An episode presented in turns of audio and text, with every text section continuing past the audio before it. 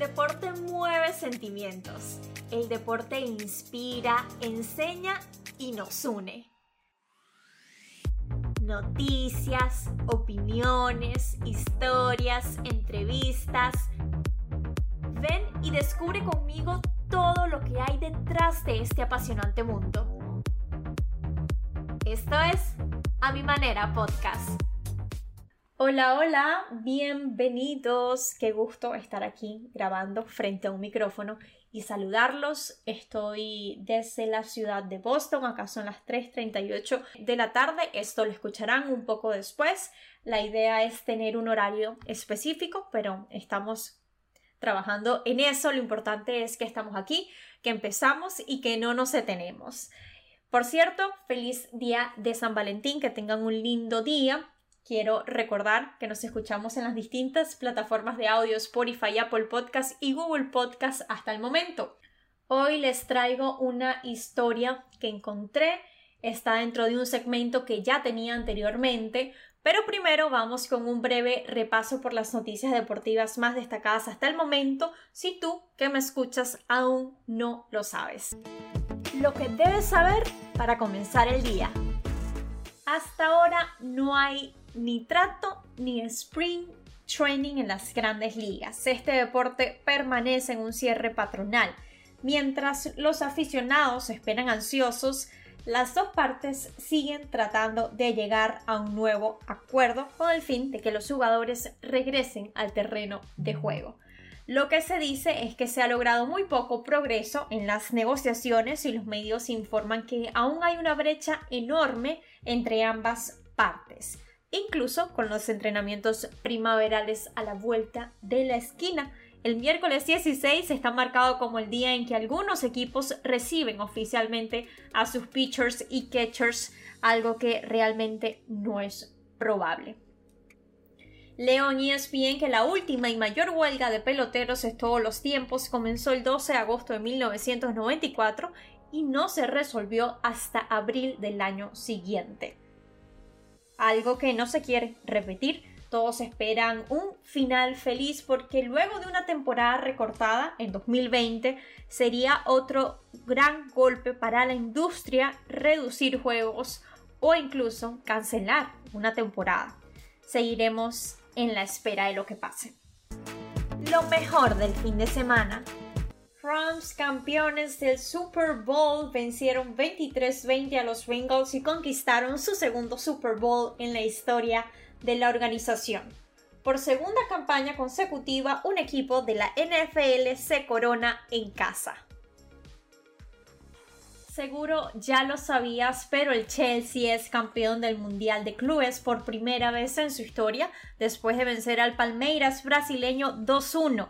Aquí quiero destacar una imagen que se hizo viral donde aparecen dos de las mujeres más poderosas del fútbol, Marina Grasnokaya, directora ejecutiva del Chelsea, y Leila Pereira, presidenta del Palmeiras. Ambas resultaron fundamentales para que estos dos equipos se vieran las caras. Un gol de Mario Hermoso en el minuto 89 salvó los tres puntos para el Atlético de Madrid ante el Getafe, un partido que terminó 4-3. En el derby de Barcelona hubo empate. Luke de Jong salvó al Barça de la derrota. Mientras que el Villarreal y el Real Madrid también empataron, pero sin goles, pero de ellos hablaremos en el calendario de la semana.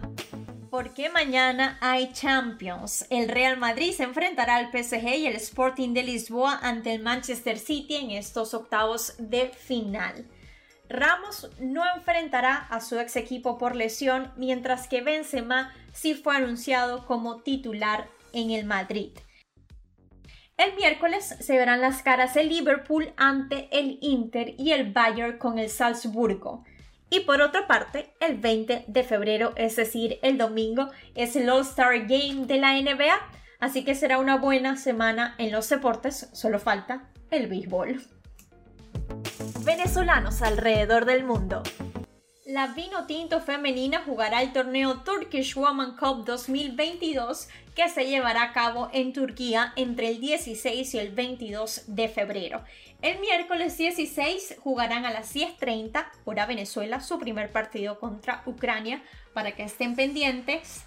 Todo, recordemos, de cara a la Copa América Femenina 2022 que se jugará en Colombia en el mes de julio y otro punto importante es que lo hacen con la mira puesta en el Mundial de Australia-Nueva Zelanda de 2023.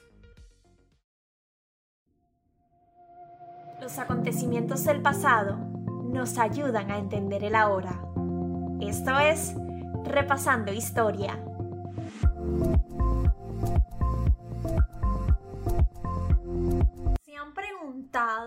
De dónde viene el Ladies Day?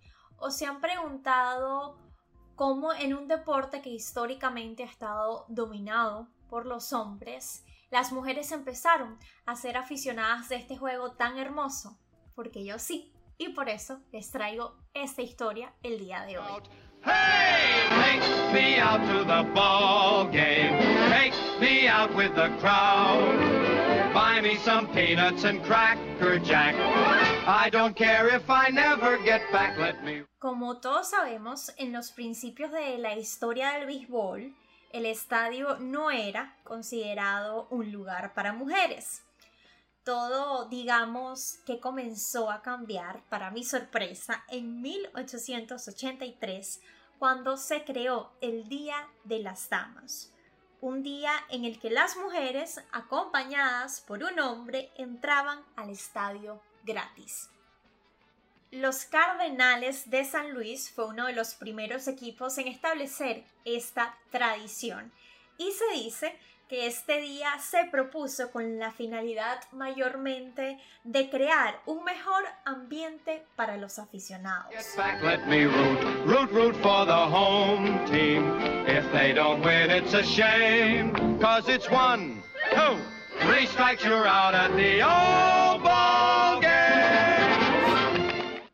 Pero como era de esperarse, para la época pocos estuvieron de acuerdo y algunos años después la Liga Nacional decidió prohibir el Día de las Damas. Yo leí en una nota de MLB que los sueños de los equipos aparentemente pensaron que había crecido demasiado el interés de las mujeres por el béisbol y que ellas mismas empezarían a comprar sus boletos.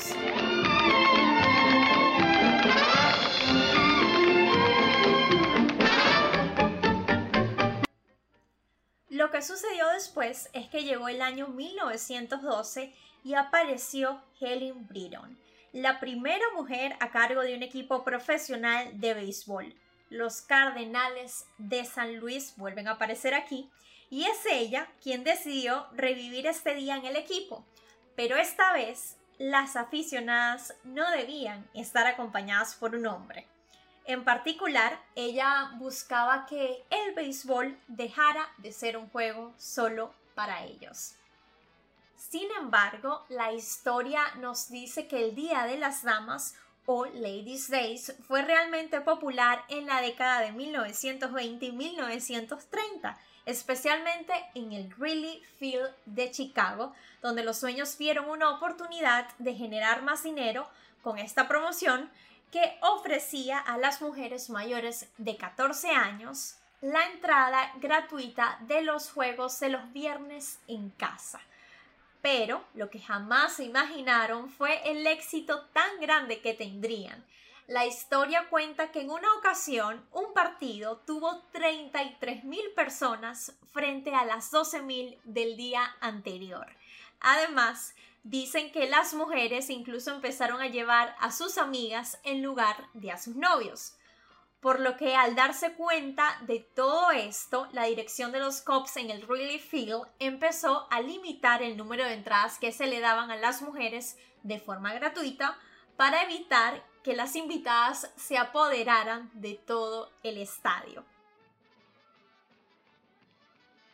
Claro que con el éxito de estos acontecimientos vinieron críticas y desacuerdos que me parece importante nombrar porque las mujeres vencieron todas esas trabas para defender su derecho a ir a un estadio.